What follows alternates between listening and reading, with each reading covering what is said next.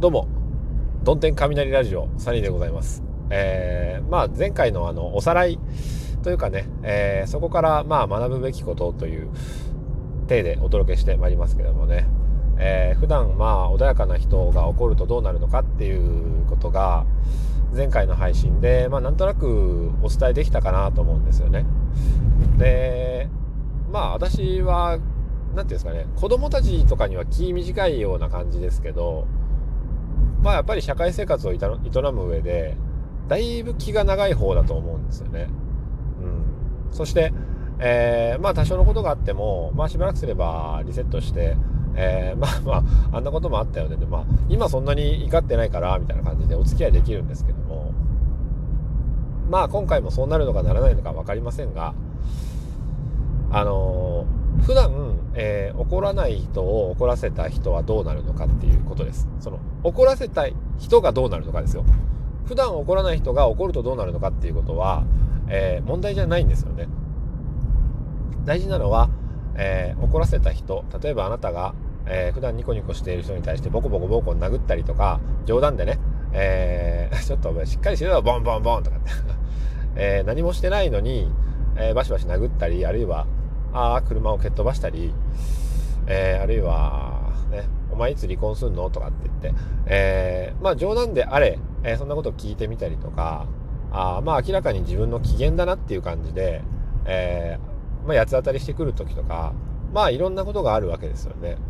で、それがどう超えるとどうなるかっていうと、まああなたがそんなボコボコバカバカやったり、えー、言葉でね、えー、なんか嫌なことを言ったりとかすると、あなたは見下されますね。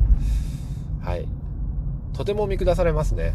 うん。どのぐらいかっていうと、あ、もうこの人には何言っても無駄なんだろうなっていうことですよね。うん。まあ内心、その、僕が何を思ってるかって言ったら、いつも一言なんですよね。その人の様子を見ていて、お前自業自得だろって、えー、思うわけなんですよね。うん。まあ、職場での一面しか知りませんけども、たとえ一面しか知らなかろうが、えー、そこから想像されることは、えー、たくさんあるわけです。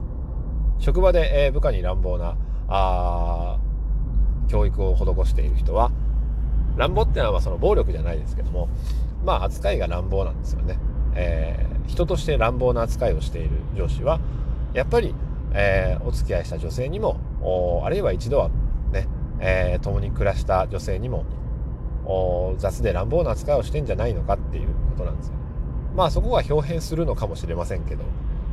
でも結果として、えー、いい結果になってないということはまああなたに非があるんじゃないですか。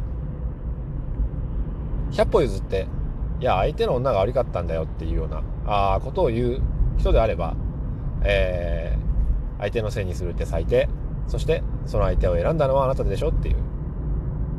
やっぱ自業自得じゃねえかっていう、えー、ところにたどり着くわけですよね。で、その自業自得になるかならないかっていうのは、えー、あなたが変わらないからですよ。うん。ね、あなたが改善しないからですよ。ずっと同じこと言ってるからですよ。ね、ブチブチブチブチ言ってるからですよ。だから変わらないんですよ。変わらないのは、誰が悪いんですか？周りの人が悪いんですか？部下が悪いんですか？ね、相手の人が悪いんですか？違いますよね。あなたが悪いんですよね。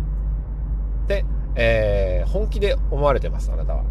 まあ、その、そのあなたは別にそのラジオの前のあなたではないんですけども、まあちょっとあなたになりきっていただいて、そんな風に思われるんですよ。うん。まあその、簡単にはそんな風に思わないんですよ。で、どんな時にその普段、えー、温厚でニコニコしていて、えー、人当たりが良くって、ああまあね。あのー、変な人だなみたいな思われてる人ですけども私も。うん。まあ簡単にそんな人を乱暴に扱ったり、ね、怒ったりどうなんかねあのー、ふざけて人を貶めるようなことはしないですけども、うん、筋の通っていないこと。あるいはまあ理不尽なこと筋の通っていないこと。っていうかあの、人間としてシンプルにわかる、それはやりすぎでしょっていうことをすると、えー、シンプルに見下されます。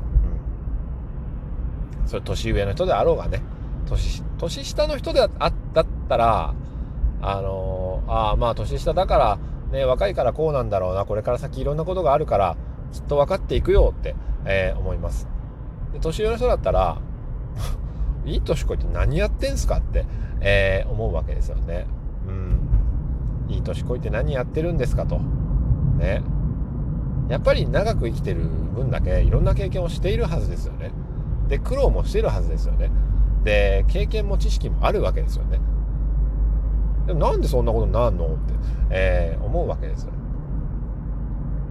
まあそんなね、えー、本人に届きもしないところでこんなことブチブチ言ってもしょうがないんですけどもね、えー、皆さんもあの、普段温厚で、えー、ニコニコ怒らない人を本当に怒らせてしまった時にはどうなるかっていうことをまあ考えてみるのもいいかもしれません。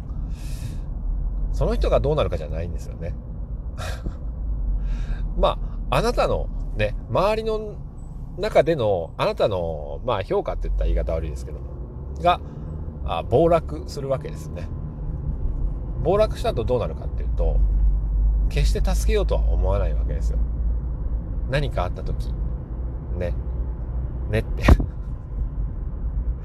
これはあの何、て言うんでしょうね。お前偉そうにってお前人間の何を分かってんだって、えー、言われそうですけども。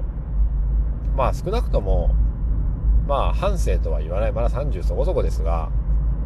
それでもやっぱり出会った人出会った人で、えー、その人とのまあ関係を大事にしてきたパターンではやっぱり誰かに助けていただいたり、えー、助けの言葉をいただいたりね、まあ、困ったらうちに来なよっていうまあ就職してない時にもそんな言葉もいただきましたしやっぱり人に対する対応っていうのは自分に返ってくるわけですよね。うん、なんかその辺に関してはあの自信を持って、えー、言えます。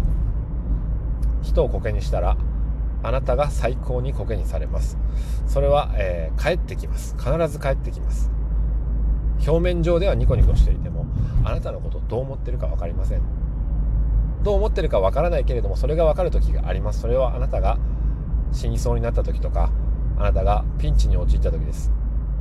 その時に本当にまあやばいと思ったら助けるんでしょうけどあ今助けなくても私に悔いが残らないなって思ったら、えー、迷わず助けません。迷わず助けません。そんな人より助けるべき人がもっといると。世の中はある意味で平等じゃないんだと。いうことですよ本当にね。もうお腹がも減って。でも明日休みなんですよね。だからもう明日こそあのパスポート申請に行かなければならないなっていうことなんですけどもね。お兄さんの結婚式があるんです。そう。わざわざグアムでされるんですよ。新婚旅行も兼ねてね、えー、グアムでするんですけど、あの、まあ、結構なね、行くまでの労力ですよ。向こうは楽しいんでしょうけどね。まあ、こんな機会でもなければ、えー、行くこともない場所ですからね、グアムなんて。ちょっとこう、楽しいことを考えて、えー、それに向けてしっかりと準備をしていきたいなと思います。酎ハイでも買って帰ろうかな。賛成お疲れっす。プシュッみたいな感じでございますね。そういえばなんかあの飲みながら配信って以前やってましたけどね、あの本社ラジオの第3も飲みながら配信されてましたけど、最近やってないのはやっぱり一人の時間がないからなんですよね。うん。まあ子供がいるからいいやっていう、でもないですけどね。うん。一人でなんかこう、酒飲みながらラジオトーク配信するっていう時間はね、結構至福の時間なんですよ。だから奥さんと子供がどっか出かけていって、えー、一泊ぐらいいませんみたいな時はたまにあってもいいのになって、えー、いうことも思ったりしますよね。うん。それでは今日も晴れやかな一日を。さよなら。